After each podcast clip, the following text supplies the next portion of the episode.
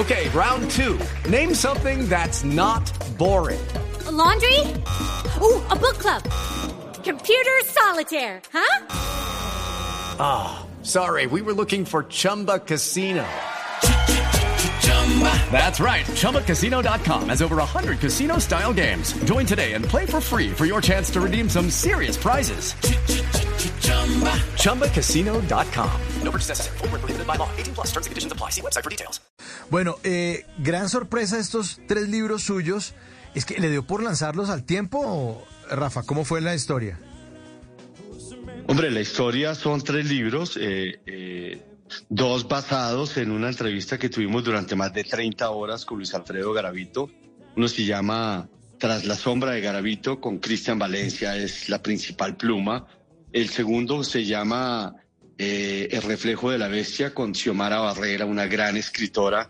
Y el último, El día que me iban a matar, que no estaba como como por ahí, pero bajo, tú sabes que siempre las circunstancias son las que imperan en esto. Y bueno, me enteré que me iban a matar hacía como 23 años. Y yo pensaba originalmente hacer como un reportaje de televisión, eso es lo que yo sé hacer, pues me causó mucha curiosidad, pero investigando mucho, hablando con la persona, que el paramilitar que, que me iba a matar, Alexander Gutiérrez alias Picúa, pues me di cuenta que eso podía dar para un libro en donde podíamos contar mucho lo que sucedió con esos paramilitares del Magdalena Medio y todo lo que sucedió en nuestro país y también entrelazarlo con historias mías de mis coberturas periodísticas. Pues yo llevo 40 años haciendo periodismo, entonces dije, vamos a hacer ese libro y la verdad que fue un gran desafío porque el libro me lo, me lo entregaron eh, el mismo día que comenzó la feria del libro me, me entregaron 200 libros y ya después me entregaron los otros libros porque estaba como que ahí escribiéndole, dándole, trabajando con un gran escritor llamado Fabián Martínez, que fue como mi asesor editorial, la persona que me ayudó a escribir este libro. Bueno, eh, pero esto es de testigo directo editorial, ¿es el mismo nombre de su productora de televisión, de su programa? Pues sí, nosotros, eh, te cuento un poquitico, yo tengo, tenemos una empresa, somos más o menos 100 personas, un poquitico más. Todo depende de los contratos que vayamos consiguiendo, puede aumentar o pueden ser menos. Somos, eh, hacemos comunicaciones estratégicas, tenemos el programa llamado Testigo Directo que ya lleva 15 años al aire y está siendo emitido en 28 países, en, en diferentes lugares. Ah, y nos ha ido, la verdad, que muy bien y ahí hemos encontrado muchas historias. Entonces, cuando eh, comenzamos a planear estos libros, pues dijimos, pues creemos una editorial. Me, me, interesan mucho los negocios y me interesa mucho saber cómo funciona esto del mundo del libro que ha sido absolutamente fascinante. Y entonces una marca dentro de la empresa, habían dos marcas, una es RPTV, Rafael Poveda Televisión, y la otra era Testigo Directo. Y pues Testigo Directo, afortunadamente lo hemos logrado posicionar y dijimos, pues vamos a hacer Testigo Directo editorial, porque va a ser una editorial basada en títulos periodísticos, en, pueden ser novelas basadas en la vida real, pero mucho de periodismo. Y por eso creamos pues la editorial. Y la verdad que ha sido una experiencia espectacular. Usted ha sido uno de los grandes reporteros que yo he visto en mi vida. Un, tipo de que se le mide y tiene que estar allá donde está la noticia. De hecho, lo recuerdo muchísimo, Rafa. Usted fue el primero que salió a reportar el Nogal, la bomba del Nogal en el 2003. La primera imagen que lo vi fue usted, porque incluso creo que usted estaba pasando por ahí. Creo que no estaba trabajando y, y, ocurrió lo de la bomba del Nogal. ¿Es así, Rafa? ¿Me corrige? Sí, yo, yo, yo, yo vivía antes en arriba del Nogal, cerca a la montaña, cerca al Club Metropolitan y tenía una vista pues del apartamento de, de Bogotá y recuerdo que eh, ese día, ese viernes, como a las ocho y pico, me habían hecho una entrevista en el canal 13 y yo llegaba, pero yo nunca escuché la bomba porque yo venía manejando. Y cuando llego al apartamento, vimos eh, el, el, hongo ese que estaba saliendo de la explosión y yo dijo, uy, esto tiene que ser o el Club El Nogal o la residencia del embajador estadounidense que vive a unas dos cuadras en, la misma línea del Club El Nogal.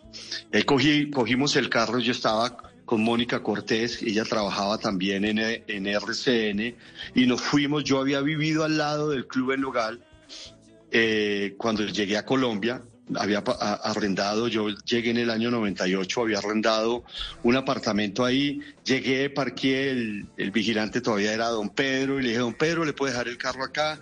Claro, Mónica se conectó con RCN por, por celular, yo ahí la perdí, no, no, no, no la volví a ver y yo comencé pues y llegué ahí al Club El Nogal, inmediatamente como a los 15 minutos nos llegó la cámara de, de RCN con la microondas y comenzamos a transmitir y la verdad que fue una eh, experiencia bastante dura para mí, pues porque llegamos ahí, eso parecía un campo de batalla, era, era increíble la, gente que estaba desafortunadamente en el piso, que había fallecido, eh, los policías unos para un lado, otros corriendo para el otro, la verdad que la gente no sabía qué hacer, el, el club en Nogal en llamas, eh, y fue una experiencia que nos llevó en RCN a ganarnos el, el premio Simón Bolívar por mejor cobertura a una noticia. O sea que ha sido un gran desafío para mí. Creo que fue una oportunidad de mostrar un poco.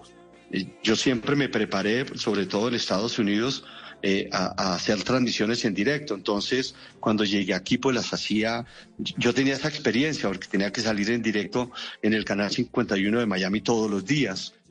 Y, y, bueno, esa fue una de las, de las eh, grandes historias, pero, uh, y, y, lo, y, lo, contamos un poco en el libro. Eh, este libro me dio la, la oportunidad de, de, de, traer muchas cosas que me pasaron periodísticamente. Alguien me decía, ¿y yo por qué me metí en tantos problemas haciendo tanto periodismo?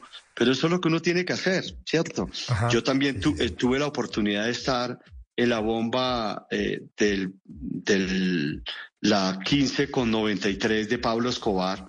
Yo había venido, yo trabajaba con Telemundo en esa época, eso fue como a finales de el año 92, si no estoy mal, y estaba haciendo unos reportajes acá cuando nos enteramos que, que, que había explotado una bomba, inmediatamente nos fuimos para allá y eran era, era muy similar eh, lo que se vivía, lo que se vivió en la bomba del Club en Nogal. Era un carro bomba que había colocado Pablo Escobar. Recuerdo una mamá desesperada gritando por su hijita, su esposo, un señor como muy calladito, como que no sabía qué hacer, un niñito que ellos llevaban de la mano de unos seis, siete años, todo desorientado porque a, habían ido a comprar unas boletas para un circo y habían dejado a la niña, a la hijita de ellos en su vehículo y precisamente el carro bomba de Pablo Escobar explotó al lado.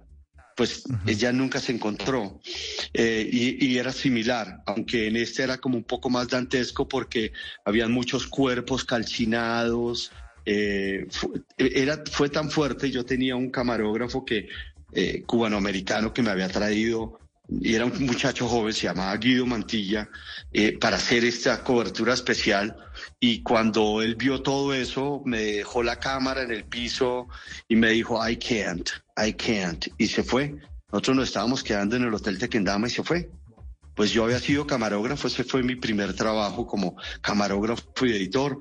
Cogí todo, hice toda la cobertura que necesitaba hacer. O sea que eh, este libro me dio la oportunidad de contar eso, de contar cuando en el año 88 me mandaron como camarógrafo a, a cubrir unas elecciones en Haití y eran eh, la junta militar que había y había unos candidatos de oposición que no dejaban llegar.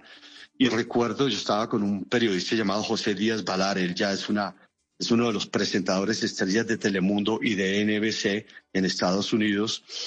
Y cuando ya nos regresábamos, salíamos de la cobertura en, en, el aeropuerto, vimos que llegaba un candidato de oposición de Puerto Rico. Y recuerdo, uno cuando, cuando trabaja de cámara, uno nunca deja la cámara, nunca la empaca en ningún lugar, uno siempre la lleva con uno. Y yo lo veo y yo comienzo a grabar, lo llevaban esposado, el tipo me muestra las esposas, levanta la mano y yo comienzo a grabar y, y, José me dice, ¿lo tienes? Sí, sí, sí, sí, lo tengo, lo tengo. Ya íbamos subiendo en las escalerillas del avión cuando de pronto sentimos que nos cogen de para atrás y nos bajan así con fuerza y de ahí nos llevaron arrastrándonos prácticamente adentro del, del, ah, del aeropuerto y em, eh, comenzaron, recuerdo que había un tipo como flaco, eh, eh, bien vestido, él era el policía bueno y el policía malo era un tipo moreno, bastante acuerpado, sin corbata y él era el que trataba de quitarnos el cassette y el otro, please, uh, give us the tape, que le diéramos el cassette y el otro uh, dándonos y nosotros le decíamos que no le íbamos a dar el cassette, que la libertad de prensa, que libertad de prensa cuando hay una junta militar. Uh, al final pues nos quitaron los cassettes, nos dieron duro porque además nos estaban amenazando que si no les dábamos el cassette pues que nos mandaban a la cárcel en Haití. Haití es un lugar eh, las personas que han ido allá es un lugar eh, muy pobre, lleno de pandillas, a un lugar durísimo de las experiencias más fuertes que he tenido haciendo coberturas periodísticas y yo no me iba a quedar un minuto más en ese país. La verdad que pues nos tocó, nos quitaron los cassettes. Entonces, eh, haciendo lo del día que me iban a matar, pues pensamos que podíamos contar un poco la historia de Alexander Gutiérrez, todo lo del paramilitarismo y todo el trabajo periodístico que yo he llevado a cabo tanto en Estados Unidos como en Colombia. With the Lucky Land slots, you can get lucky just about anywhere. This is your captain speaking. Uh, we've got clear runway and the weather's fine, but we're just going to circle up here a while and uh, get lucky. No, no, nothing like that. It's just these cash prizes add up quick. So I suggest you sit back, keep your tray table upright, and start getting lucky. Play for free at LuckyLandSlots.com. Are you feeling lucky? No purchase necessary. Void where prohibited by law. 18 plus terms and conditions apply. See website for details. En las noches, la única que no se cansa es la lengua.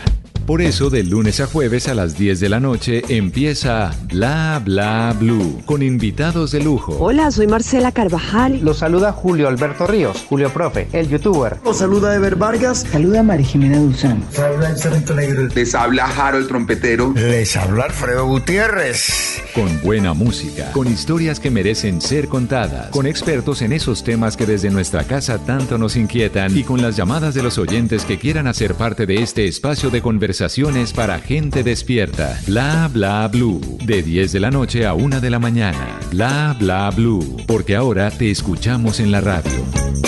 Step into the world of power, loyalty and luck. I'm gonna make him an offer he can't refuse. With family, cannolis and spins mean everything. Now, you wanna get mixed up in the family business. Introducing The Godfather at chapacasino.com.